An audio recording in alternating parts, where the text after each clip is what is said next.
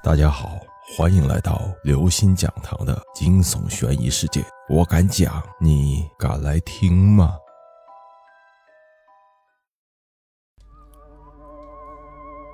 死人改碑文。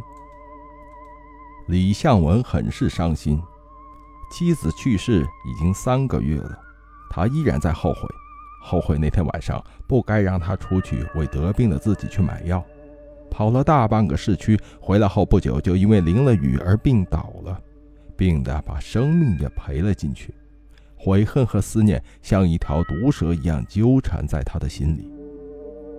离开伤心地这么久，他想去妻子的墓看看，倾吐自己的心声。来到公墓里妻子的墓前，李向文泣不成声。他回忆着以前与他相识、相知，直至相爱的点点滴滴，悲痛得难以自制。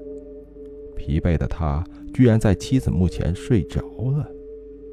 当他被夜风吹醒时，已经是深夜。公墓在静静的月光下，透着恐怖的气氛。李夏文有点害怕。一个活人置身无数的墓碑之中，本来就是让人感到恐惧的事情。他急忙往公墓门口赶去，可是大门已经紧闭了。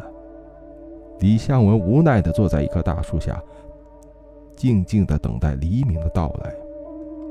突然，他觉得自己左边不远处的一座豪华墓在摇动，不敢相信地擦了擦眼睛。李向文再次望去，没错，是在摇。一具骷髅突然凭空出现在公墓前，月光下，李向文清楚地看到。他浑身是泥，眼里冒着惨绿惨绿的光，下颚骨一张一合的，似乎在喃喃自语。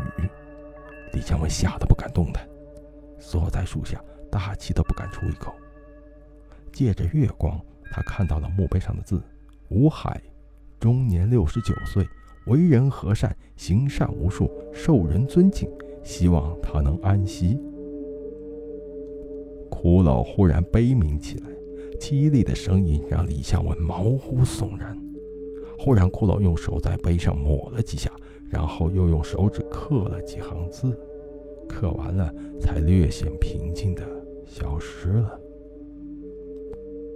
李向文凑近一看，他刻的是：“吴海，终年六十九岁，为了遗产害死了自己的亲弟弟一家。当领导时又无恶不作，沽名钓誉，后来死于心脏病。”慢慢的，几乎每个墓碑前都出现了骷髅，显然他们都是埋在里面的人。他们都做了一件相同的事，改碑文。李向文的好奇心压过了恐惧，他悄悄地在墓园里转着，看看骷髅们写的是什么。奇怪的是，骷髅们似乎根本看不见他。他发现。里面埋的人原先的碑文大多把死者形容成具有乐善好施、光明正大等高尚品格的人，可是被改后的碑文都会把死者的一些不为人知的恶行记下来。总之，这些人在改过的碑文里的形象和原先的天差地别。李向文觉得很有趣，这算是死人在说真话吗？他忽然想看看妻子会不会。也改碑文，就跑到妻子的墓前。月光下，李向文认出了他那张曾经美丽的脸。他趴在碑前，用只剩下骨头的手指写着：“为了和情夫幽会，我骗丈夫说是出去买药，结果淋雨得病而死。”各位朋友，故事不在长短，小故事。希望你能喜欢。